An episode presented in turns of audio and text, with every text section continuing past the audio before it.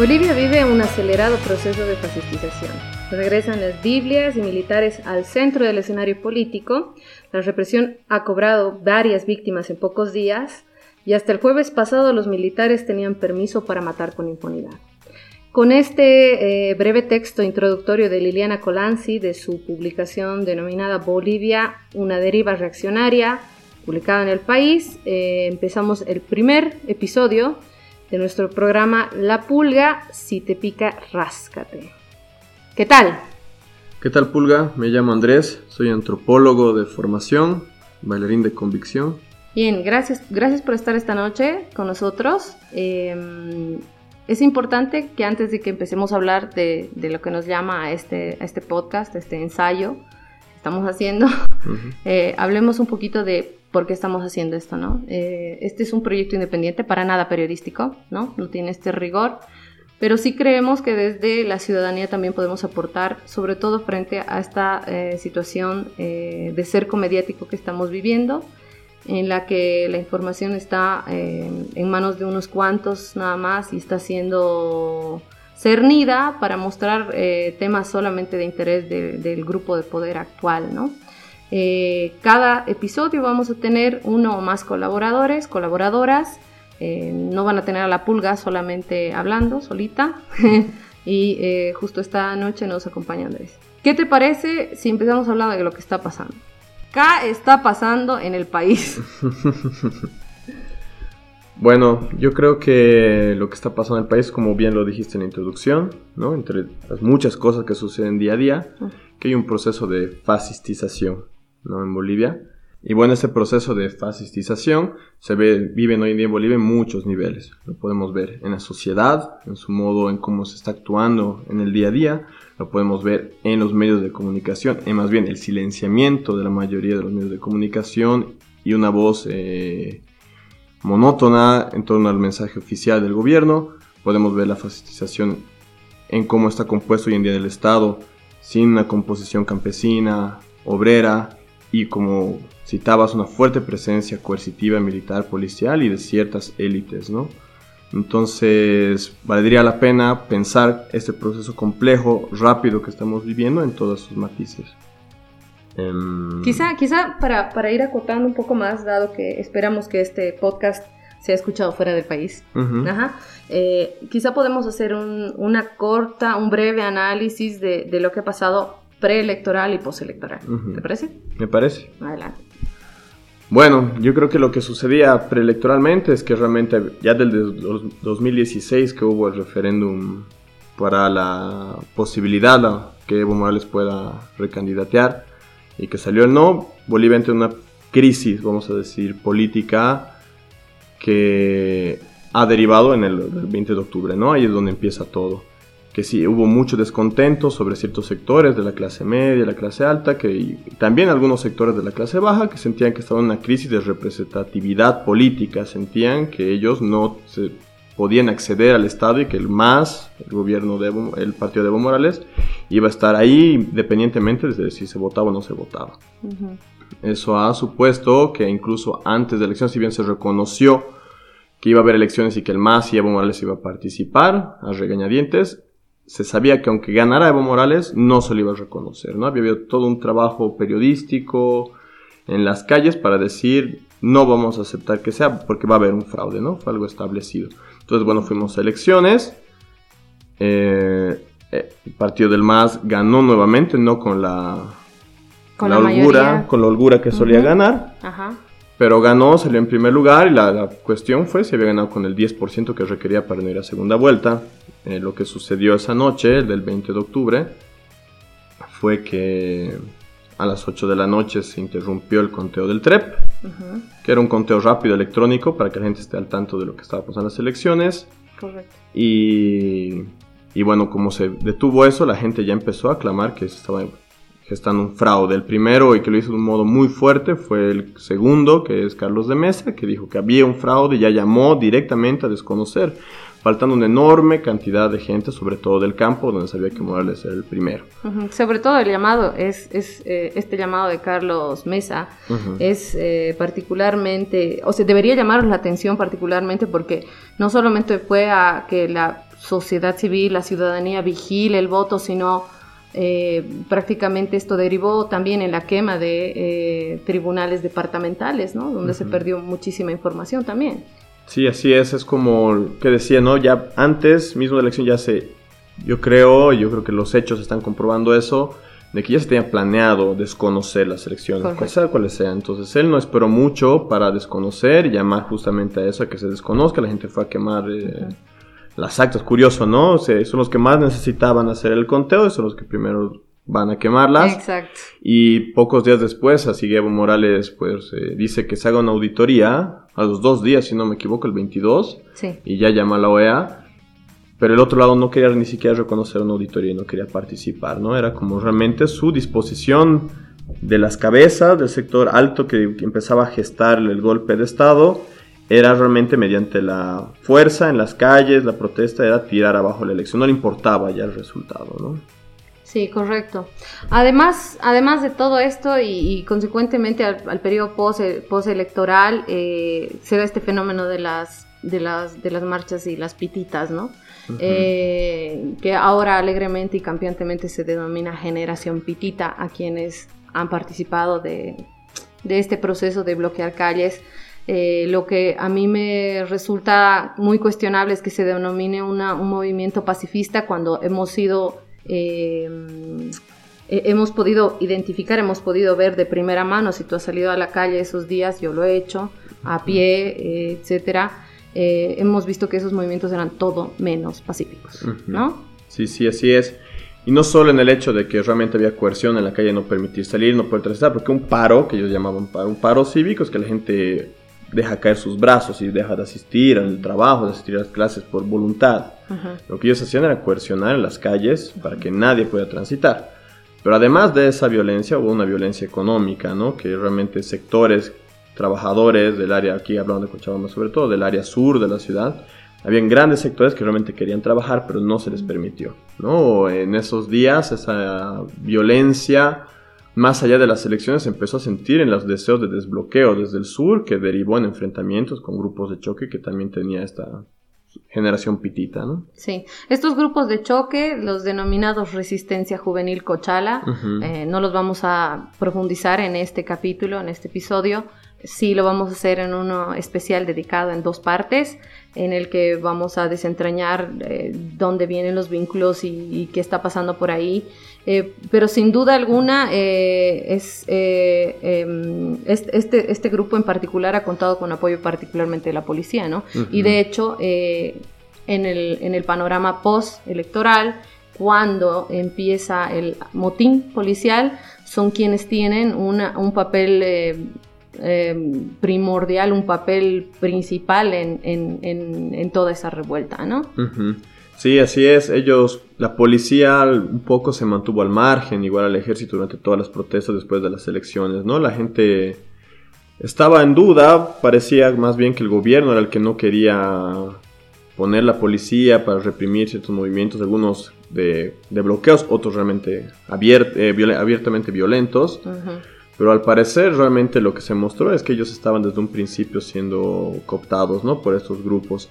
Y bueno, en ese tiempo que no estaban ellos en la calle de la policía hasta entonces actuando directamente, quienes eran el brazo violento de fuerza después de las pititas fueron esta resistencia que, valga decir, ellos han trabajado de un modo tanto físico violento, en el que iban con bazucas, en muy temprano, en los primeros enfrentamientos ya estaban armados con bazucas, pero al mismo tiempo hicieron una, una, violencia psicológica hacia la ciudad, distribuyendo mucha información de que hordas iban a llegar, infundiendo miedo hacia el otro, hacia la gente del campo, hacia la gente del mercado, para de ese modo recaudar también. Ahí ahorita no tengo, yo no tengo las pruebas de así que salieran en efectivo, pero sí tengo varios testimonios de gente que realmente se acercan y no se tomamos efectivo, pero aceptamos donaciones.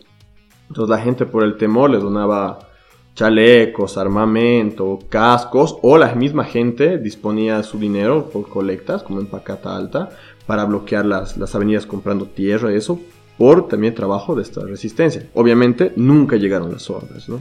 Sí, no, por supuesto, ha habido un trabajo terrible en los 20, 21 días de paro cívico, eh, en el que evidentemente eh, estos grupos no solamente han hecho este asedio físico, eh, comprobado además que sí estaban armados, pueden ser armas caseras en algunos casos, pero también se sabe que tenían armamento.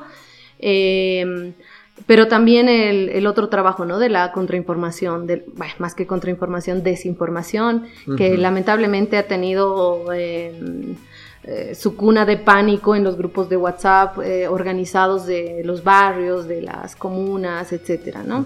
Entonces, Em, posterior a, todo este fenómeno, al motín, al día siguiente del motín, si no estoy mal, eh, vino la recomendación del general de las Fuerzas Armadas al presidente para, eh, no, no la recomendación, la sugerencia de que renuncie, ¿verdad? Sí, sí. Sí, en realidad, no sé si fue el día siguiente o dos días después, fue cuando la OEA se adelantó a sacar un informe preliminar. Es un informe preliminar sumamente general para la seriedad de lo que estaba sucediendo, pero bueno, que decía que las irregularidades... No es que decía que se había hecho un fraude, pero esas irregularidades son tan grandes que no podemos decir que se ganó en primera vuelta, por lo cual sugirió una segunda vuelta. No, no se dijo que hubo fraude, sino simplemente creemos que por lógica estadística es improbable, etc.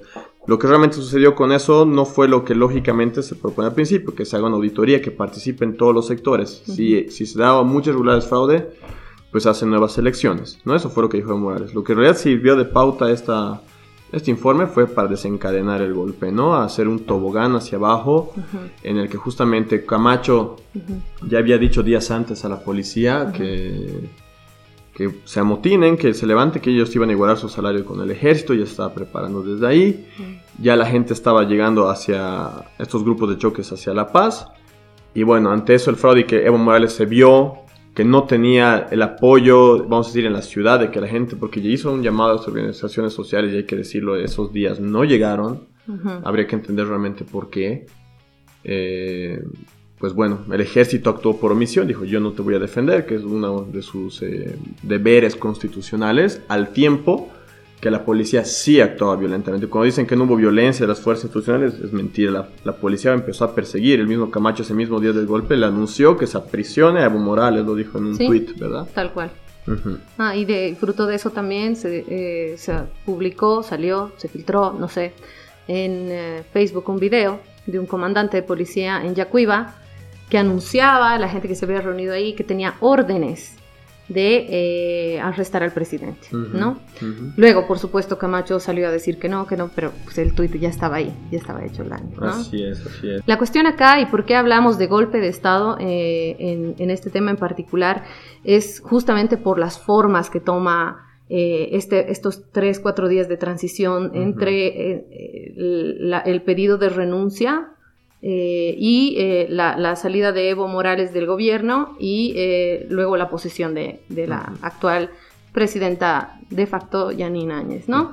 este, el, hecho de que veamos a un líder cívico, que es solamente eso, un líder cívico como Camacho, entrar al Palacio de Gobierno con la tricolor y una Biblia encima, haciendo declaraciones de que la Pachamama no va a volver al Palacio de Gobierno, eh, nos hace cuestionar qué está pasando aquí. O sea, no, no es una transición democrática, no es una no es eh, que la ciudadanía en su conjunto ha logrado que un dictador se vaya, ¿no? Sí, cierto que ha habido descontento, eso es un hecho.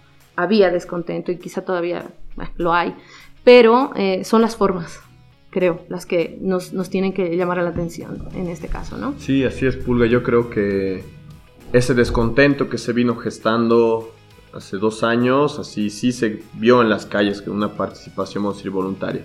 Pero cómo eso fue expresándose en una política concreta hacia el gobierno y hacia el Estado, eso no fue espontáneo, fue trabajado desde arriba, fueron actores políticos que subieron, supieron capitalizar ese movimiento y se asentaron encima. ¿no? Hoy en día lo que estamos viendo es que mucha gente de esta que protestó en esos días está cuestionando o incluso en contra abiertamente de lo que es ahorita lo que está haciendo el gobierno de facto de Yanine Áñez, ¿no? Pero justo como tú dices, si uno ahorita ve detenidamente porque hay todo este trabajo desde Bolivia, intelectuales incluso que se decían pues progresistas que ahorita quieren eh, negar la idea del golpe de Estado, hay cosas ya muy claras que se pueden ver. En la noche, cuando Evo Morales este, se tenía, bueno, tenía que irse eh, a su exilio en México, se sabía que la gente que estaba protegiendo era la gente del trópico y el ejército quería agarrarlo allá en, en Chimore, si no me equivoco, bueno, en el, en el trópico. Eh, se sabe que la policía estaba prendiendo a gente del MAS con sistema de violencia, la gente de la resistencia juvenil Cochala, lo propio.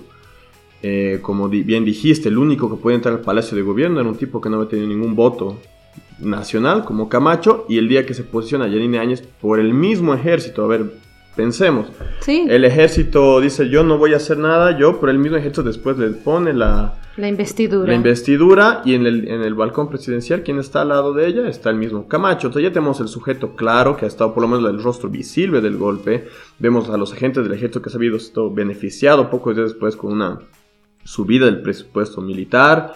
Eh, un decreto que lo eximía de responsabilidades por la violencia. Y eso, ojo, un día antes de que la policía declare que estaba excedida por la protesta social y que el ejército entre en operaciones, ya Yanine Áñez, sin ser presidenta, ya había llamado a las Fuerzas Armadas a salir a reprimir.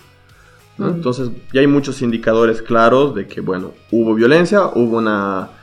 Eh, se detuvo un gobierno constitucionalmente elegido el 2014 y que ahora se están haciendo atribuciones de, de un gobierno que no es transicional, de un modo expedito, para lo que dirían eh, Naomi Klein, una doctrina del shock para saquear y cambiar la dirección del país en el menor tiempo posible. Sí, sí, totalmente. Ah, ante las voces que dicen, ah, no, pero un golpe de Estado significaría que el comandante general haya asumido la presidencia y únicamente él se quede en el gobierno. Eh, cierto que ese era el tipo, digamos, de, golpe de Estado de, de, de, antaño, de los 60, 70, 80, eh, pero no, no, no, no, necesariamente es un manual. Si uno revisa con detalle, y, y ahí está, el diablo está en los detalles, eh, eh, si uno empieza a revisar los detalles de las actuaciones de las fuerzas policiales, de las fuerzas armadas, de Unidad Demócrata, que es el partido de Janine Áñez, ¿estoy mal? Sí, sí. y, y, por supuesto el Comité Cívico, que valga decir, el Comité Cívico Santa Cruz es una institución machista, misógina y retrograda, eh, que, ha sido quien, que han sido en este caso quienes más se han opuesto, por ejemplo, a la ley de identidad de género, que fue una gran conquista eh, en los últimos años y que lamentablemente tuvo un fuerte retroceso apoyado por la Iglesia, la Iglesia Católica y la Iglesia Evangélica. Este, eh, ahí, en los detalles es donde tenemos que, parar orejas, ¿no? posterior a esto se viene todo, toda la ola de, de violencia feroz, ¿no? Una, una violencia que nos ha dejado mudos por la celeridad con la que ha actuado, por el alto um, impacto de la violencia, llamémosle, pero yo diría principalmente porque la ciudadanía se ha puesto um, insensible al tema. Y eso a mí me asusta y me preocupa mucho, ¿no? O sea, el, hecho de que cuando nos estamos refiriendo a personas que, habitantes del Alto, de la ciudad del Alto, de La Paz, nos los denominemos hordas, los denominemos vándalos, les estamos quitando, los estamos deshumanizando, les estamos quitando eh, todo, toda legitimidad a su protesta que por supuesto tienen derecho a manifestarse. Y eh, eh, ante esto lamentablemente vemos en, en, muchos casos que la población eh, se ha quedado impasiva frente a estos asuntos, frente a estos temas, ¿no? Sí, yo no diría que impasiva, sino yo creo que bastante activa en términos, de, por ejemplo, de redes sociales. Ah, ha habido una gran propagación así de mensajes que legitimaban esas acciones, ¿no? Eh, cuando hablamos un poco del gobierno de facto de años, creo que es importante igual señalar de que el modo de actuar, como se procedió, era desconociendo dos tercios del Parlamento. Que hablamos, independientemente del lado político que uno tenga, es actuar sin dos tercios de la representatividad del país, en un país al borde de la guerra civil. O sea, no había una intención de llegar a un acuerdo político que era lo que se necesitaba para evitar que se derrame la primera gota de sangre en esos días. Pero más bien se actuó por el otro lado, se actuó por la militarización, por la represión, y todavía sin que se tardó mucho tiempo llegar a algo político que todavía ahorita está en duda si realmente se llegó a un acuerdo político.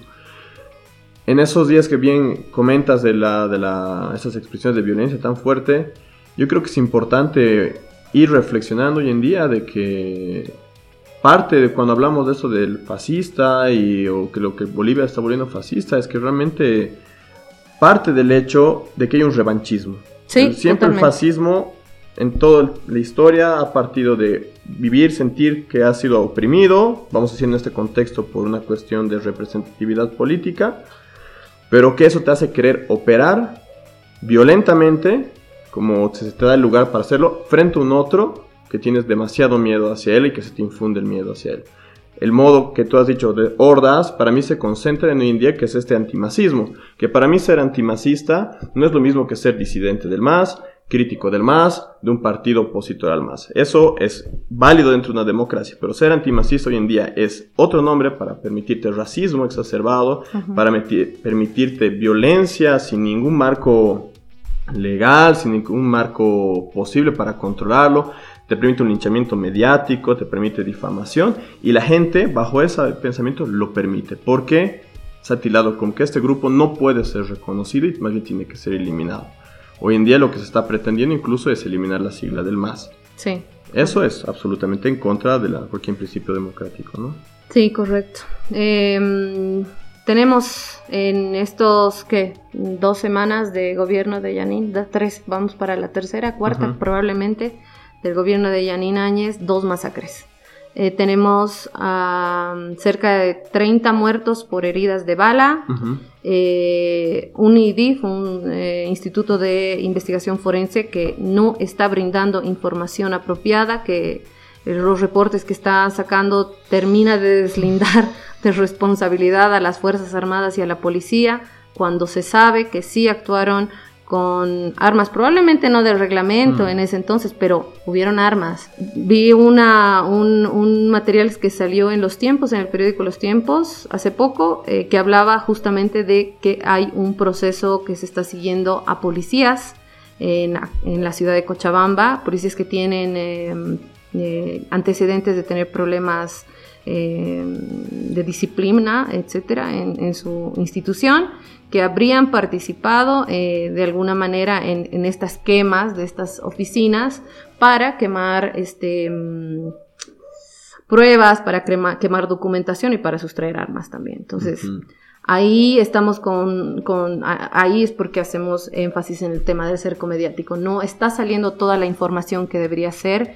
La opinión pública está cooptada por ciertos intereses de los medios tradicionales y eh, de quienes ahora mismo están en el poder. Y eh, eso nos deja en una situación bien compleja, pues, ¿no? Sí, tal cual, eso de cerco mediático igual fue terrible en esos días más duros de la represión. Yo quisiera comentar una experiencia que creo que, bueno, entre las muchas que hubieron, ¿no? Cuando estábamos en el, justo el día de la masacre de Guayani, eh, habíamos justo compañeros jóvenes que queríamos un poco romper ese cerco mediático porque sabíamos que los medios no decían nada de lo que sucedía y más que todo se criminalizaba la protesta social. Sí. Me acuerdo que el discurso era donde hay protesta masista, aunque no sea necesariamente masista, hay violencia y se ocupaba que los masistas lo hacían. Pero más bien era porque justamente venían grupos a reprimir muchas de estas protestas lejos de la ciudad o en sectores donde ni siquiera estaban destruyendo nada. Pero bueno, ya habíamos percibido con muchos jóvenes de que quizás había otra verdad ahí que merecía la pena ser registrada. El día de lo de Guayani llegamos hasta un kilómetro antes del puente, cuando había un cerco de policías y, veíamos a toda la, a mucha gente de esa cava ahí en la carretera, eh, mujeres llorando, hombres así queriendo ya golpear a la policía porque decían que no había, ya estaba la represión en el otro lado, no se escuchaba el humo, se escuchaban las balas, se veía el humo. Y decían que no habían hecho nada la gente del trópico ni la gente de Sacaba cuando empezó la represión, que incluso estaban negociando en el puente que ellos pasen, la gente del trópico, y que los iban a escoltar. Que los iban a escoltar. Y que hasta ese momento estaban medios de comunicación como opinión ahí, pero después de ese momento Opinión se retiró, los medios de comunicación tradicionales se retiraron y de la nada empezó la, represión por parte del ejército. La, gente de Sacaba empezó a decir, pero ¿por qué están haciendo eso? No han hecho nada, no han hecho nada. Y, se hizo un cerco policial para evitar que la gente de Sacaba se meta a ayudar a la gente del trópico. Y bueno, como sabe, de ese lado los masacraron. Nosotros que estábamos ahí entrevistando a la gente Sacaba, esa era la rabia no estaban haciendo nada, por qué los están matando y cuando aparecía gente de medios tradicionales les gritaban, los abuchaban porque decían, ¿por qué no nos preguntan a nosotros lo que sucedió? ¿Por qué ya están diciendo de buenas a primeras que ese enfrentamiento? Pregúntenos lo que pasó, pero los medios no entrevistaban a la gente que había estado ahí. Sí, es, eh, esto, esto no es algo que nos inventamos. Hay un gran trabajo que se ha hecho eh, posterior a este terrible suceso eh, de la masacre de Guayani un trabajo que se ha hecho voluntario de varias compañeras, compañeros que han ido hasta la zona a recuperar testimonios, pruebas de alguna forma que, evidencien lo que estaba pasando. Evidentemente los medios tradicionales eh, narran esta situación como un enfrentamiento, como si estuviéramos hablando de igualdad de condiciones, ¿no? O sea, estamos armados de ambos lados, ¿Dónde, por favor? ¿no? Este, y claro, eh, el trabajo de estas compañeras, eh, para quien quiera revisarlo, está, está colgado en YouTube. Eh, hay, hay, mucho material ahí que se puede encontrar del trabajo que, ha hecho, que, han, que han hecho no solo compañeras de manera independiente, sino radios comunitarias, otro, otras radios también como Causa Chuncoca, que también se vio afectada en su momento porque les bajaron la página y varias veces. Varias veces, varias veces, ¿no? Entonces, cuando hablamos del cerco mediático, estamos refiriéndonos a esto también, ¿no? O sea, es una verdad unificada, en todo caso, una mentira unificada que repetida varias veces, la gente la adopta como verdad. Así es, es, es, muy chistoso que la gente un poco caiga muchas veces en eso porque cuando justamente íbamos a filmar eso en uno de esos retenes militares, imagínate, en Bolivia, un retén militar con armas de alto calibre revisando ropa, celulares a nosotros, a la amiga con la que estaba. Se le agarró el celular, se aseguró que no se estaban filmando ya que era filmar a los militares. No se le permitió, no se permitía filmar y estaban muy atentos a eso. Poco después dicen, no hay videos del ejército armado, no hay videos de la Claro, no permitían que hubiera registro. Y poco después sacan un, eh, decreto que los exime de violencia. Dice, el ejército no hace nada, pero al mismo tiempo saca un decreto que los exime de cualquier responsabilidad del asesinato. O sea, la lógica señala claramente que hubo una represión desproporcionada del ejército y la policía. Y por esa misma razón es que la CIDH llegó a Bolivia, porque se, a todas luces se veía eso, ¿no? Lamentable que hoy día en nuestra sociedad no sé si por culpa, no sé si porque realmente quieren eliminar al otro, eh, continúa creyendo el otro lado, el mensaje oficial.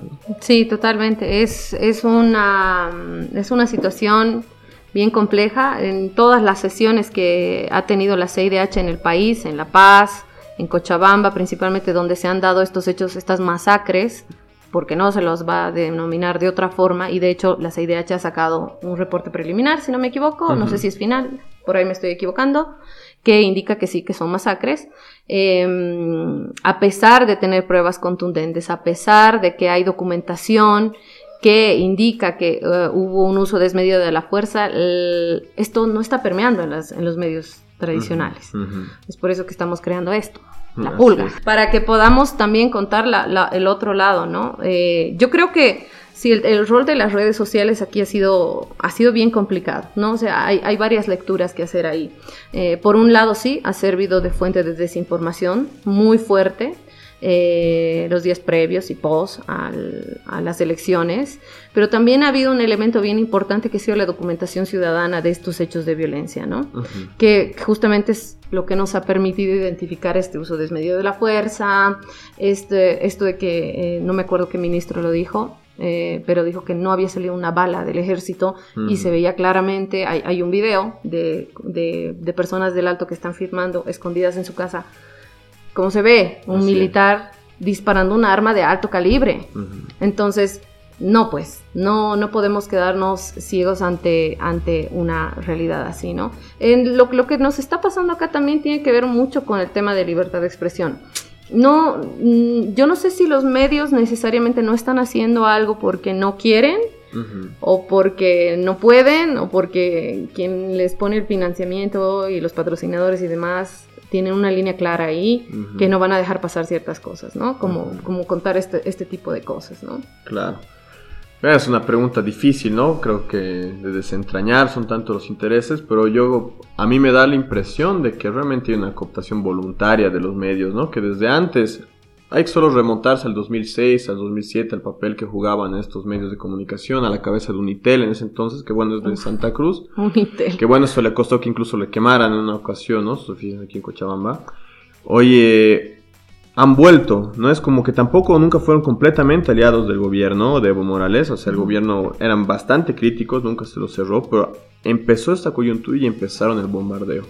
No fueron nada ecuánimes y, y bueno, se podría alegar que por este libertad de, prensa, etcétera, pueden tener medio su inclinación política. Por hoy en día vivimos un problema de que realmente incluso incitan al odio, incitan a la violencia, limpian las manos de grupos que sin tener, sin ser la policía, como esos grupos paramilitares, ejercen violencia tan brutal y les limpian, se les da cobertura a sus autoelogios, a sus eh, ceremonias para felicitarse a sí mismos etcétera. Es grave y hay noticias que son muy graves. Hay gente que vivido cosas muy graves y no se las muestra. Una compañera mía, amiga, que ella participó, estuvo del otro lado en Guayani, y ella nos llamó por la noche llorando porque estaba escondida ahí en el cerro, que le habían matado a sus amigos ese día con bala. Ella estaba ahí y estaba escondida llorando y no podía retornar. Cuando en días después se ensacaba la gente que estaba ahí, que han puesto la ropa pues de los compañeros muertos con los huecos de, la, de las balas, decían, hubo una orden clara. A las mujeres se les disparaba en las piernas, a los hombres pecho y cabeza arriba. Y como ustedes pueden ver en Sencata, se puede, los, los muertos hombres son disparos en la cabeza. Eran disparos a matar. Y es, es, para mí es una locura. Es una locura que los medios de comunicación ni siquiera intenten eh, equilibrar. Totalmente. Eh, creo yo que ahí está faltando un poquito más de, perspicacia, quizá, no sé, eh, de curiosidad para, para, y de compromiso también, ¿no? Yo, yo parto de la idea de que no existe la neutralidad en el periodismo. Creo que es una bandera que ellos la agarran todo el tiempo y se dicen neutrales. No es cierto. El, el problema yace también cuando están voces disonantes al, al nuevo orden, llamémosle de este gobierno, con las radios comunitarias en, el Alto, por ejemplo, que siempre han sido vanguardia de información, este, también en Causa Chuncoca de nuevo, este, y, nuevamente eh, vemos que como el aparato los silencia, los calla, y busca maneras de, desprestigiar incluso aquello que están informando. Mm, hay persecuciones, hay acoso, evidentemente. Em, y, no solamente desde la, desde la prensa formalmente, ¿no? Desde el caso de Alazar, por ejemplo. Alazar, eh, eh, caricaturista, artista, em, lamentablemente se ha tenido que eh, ver forzado, a falta de otra palabra, a renunciar a la razón porque estaba siendo víctima de mucho acoso. ¿Qué me fastidia y qué me molesta ahí muchísimo? Es que su medio no lo defiende, no sale a defender en ningún momento. Cosa que sí pasó, por ejemplo, cuando pasó el asunto de todos con el azar, cuando se cayó el, puente en Oruro, que el medio sí salió a, defender el trabajo de, él y, toda esta cosa, ¿no? Y ahora en este momento, que yo diría que para nada es tan extremo el material que, que ha empezado a producir ahora como el de entonces, claro. le dan la espalda. No, además, hubieron ciertas expresiones de defensa, pero para hablar, la gente que supuestamente lo defendía como su editorial, hablaban de sí, sí, sabemos que Al-Azhar es muy radical, sabemos que su crítica no estamos de acuerdo, es como que primero tienen que darle palo a Al-Azhar para después defenderlo. Sí. Y eso es algo que igual se observa hoy en otros ámbitos. La gente que está molesta con los asesinatos, molesta con la represión, molesta que también habría, la pulga tiene que hablar mucho de justo las, cómo los ministerios están persiguiendo los medios de comunicación a, argentinos o de otras partes que son disidentes, ¿no? Pero lo que quería decir es que para hablar para hablar hoy en día incluso contra este gobierno, primero la gente tiene que deslindarse absolutamente del masismo. Tiene que deslindar, tiene que primero criticar, decir, no, pues yo no soy de aquí, yo no soy masista, etc. Para recién poder decir lo que está mal. Eso es una absoluta coerción, que es psicológica, que es social, que la gente no puede hablar si es que en algún momento ha sido simpatizante o incluso neutra. Y eso es sumamente grave porque impide cualquier tipo de diálogo horizontal ¿no? entre distintas partes. Sí, mucho, mucho sonado estos días en que no soy masista, pero... Exactamente. ¿no? Entonces es, es casi de manual, es repetitivo y eso lo... Basta que te subas a un micro y lo escuches. La gente está así, la gente va por ese lado, ¿no? Bueno, igual comentar sobre sobre eso también de al azar, que son, se abren varias aristas, varias cuestionantes respecto a eso, qué está pasando con nosotros, es que al azar fue, también es un artista, no solo fue un periodista, es un artista, y también hubo este joven estudiante de, la carrera de cine de la ONSA que por estar grabando con celular como muchos jóvenes hemos hecho, los mismos periodistas lo empiezan a señalar para que se lo meta ahí donde los policías. Otro artista. ¿Y dónde están? ¿Dónde están ahorita los artistas? ¿Dónde están ahorita los gremios así de teatro, de danza, de música? Muy silenciosos, te digo, muy silenciosos. Y es sumamente preocupante porque, bueno, en muchas partes de nuestra historia, de todo el mundo, el arte siempre ha sido por lo menos un motor de reflexión. Aquí parece que por no querer mancharse, la gente por cuidarse a sí misma, no se está quejando o en otros, sectores es artífice de toda la violencia, ¿no? Yo digo, ahorita un colega como Al-Azhar ha caído, un periodista ha caído, una persona perseguida como la de cine. ¿Dónde están los grupos de música? ¿Dónde están las denuncias? ¿Dónde están las obras para reflexionar, los performances? No hay. En Chile es sumamente vital hoy en día lo que, está, lo que los artistas hacen. En Brasil, lo propio. En Ecuador también. Incluso esto, la, la, esta, la expresión de las chicas de la tesis, ¿no? Que ahorita está representando todo el mundo. Pues ahí está, una pequeña muestra artística, pero qué contundencia, qué impacto. Aquí un silencio, un como que no pasa nada. Sí, totalmente. El arte, el arte nos, nos permite acercarnos de otras formas a cuestionar aquello que, con lo que no estamos de acuerdo y ciertamente es una gran ausencia ahorita, se percibe frente a situaciones como las de Chile, por ejemplo, ¿no? Que tenemos cuántas personas que han perdido ojos, cientos de arrestados que están esperando que se les procese por algo, quién sabe qué, y tenemos a las tesis. Así es. Tenemos a estas chicas que se empiezan a activar desde el 20 de noviembre, ellas, con una primera muestra, se autoconvocan para el 25 de noviembre y eh, es, una, es una suerte de espiral que no termina, ¿no? O sea, teníamos, eh, yo veía esta mañana un par de datos que decían que en el Zócalo, en México, eran 2.000 chicas cantando. Quisiera aumentar un poco sobre eso, porque sobre la tesis o la expresión que van a hacer, porque también sé que en Cochabamba la van a llevar a cabo este lunes 9, ¿verdad? Sí.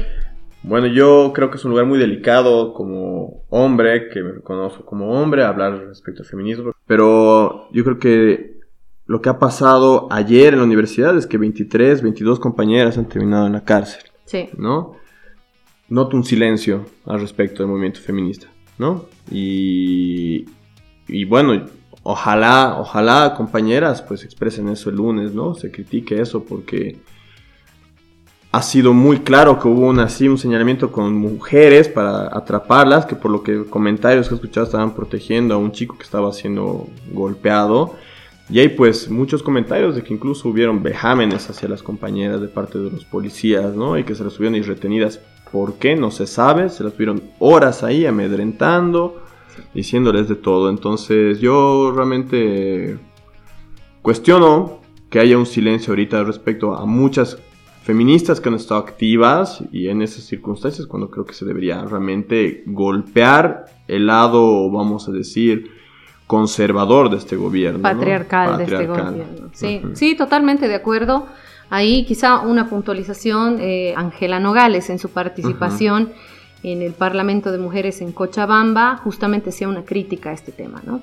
Eh, ella como miembro de Mujeres eh, de Fuego mencionaba que habían hecho el acompañamiento a las compañeras que fueron eh, violentadas en Guayani, a las compañeras que también fueron violentadas en el túnel de Labra.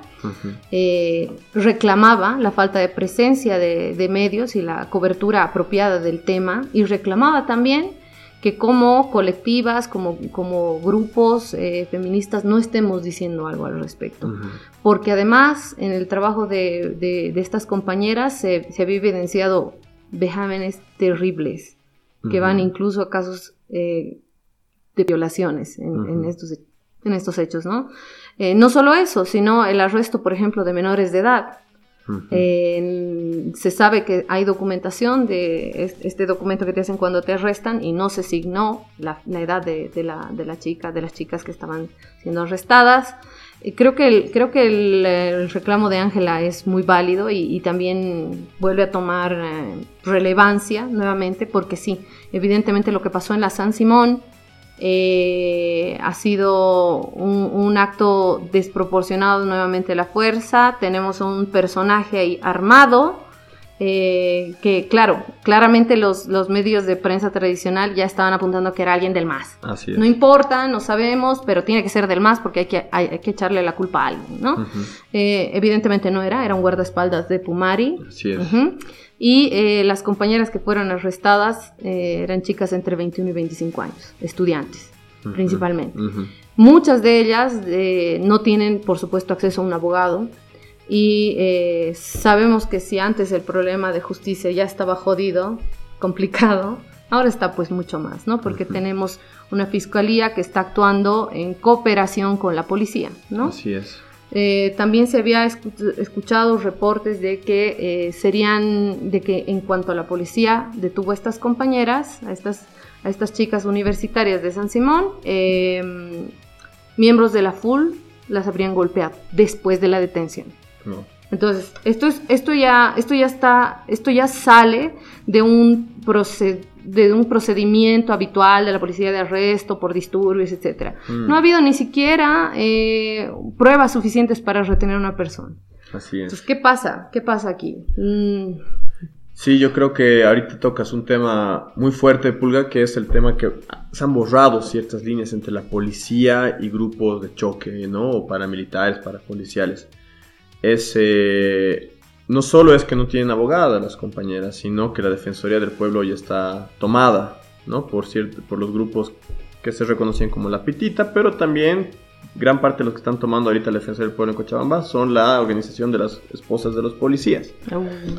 Entonces es bastante curioso, por decirlo menos, de que cuando esta Defensoría ha sido de los pocos, si no la única institución pública que se ha acercado donde los eh, masacrado, la gente violentada, por la policía, ahora está siendo perseguida por una organización aliada de la policía, ¿no? Para que se cierre, para que renuncie el doctor Cox. Y, justamente ayer lo que tú dices, ¿no? Se agarran a las compañeras, eh, se violenta con grupos de parapoliciales y se sabe que la gente como este, el, detenido que llevaba, portaba el arma, tuvo ahí gente que lo apoyó, que era parte de Pumari después, ¿no? Entonces eso es... Eh, es algo temible que está sucediendo desde hace buen rato, que justamente no hay diferencia entre lo que es esos grupos de, de choque y los grupos policiales. Sí. Lo que faltaba quizás ahorita hablar, hemos hablado de muchas cosas oscuras que nos han pasado, muchas cosas lamentables, pero bueno, también hay ciertas luces que van surgiendo ahorita a raíz de todo esto, ¿no? La organización desde abajo, la organización popular eh, vuelve a florecer entre lágrimas, entre heridas, pero vuelve a, brotar en varias partes del país.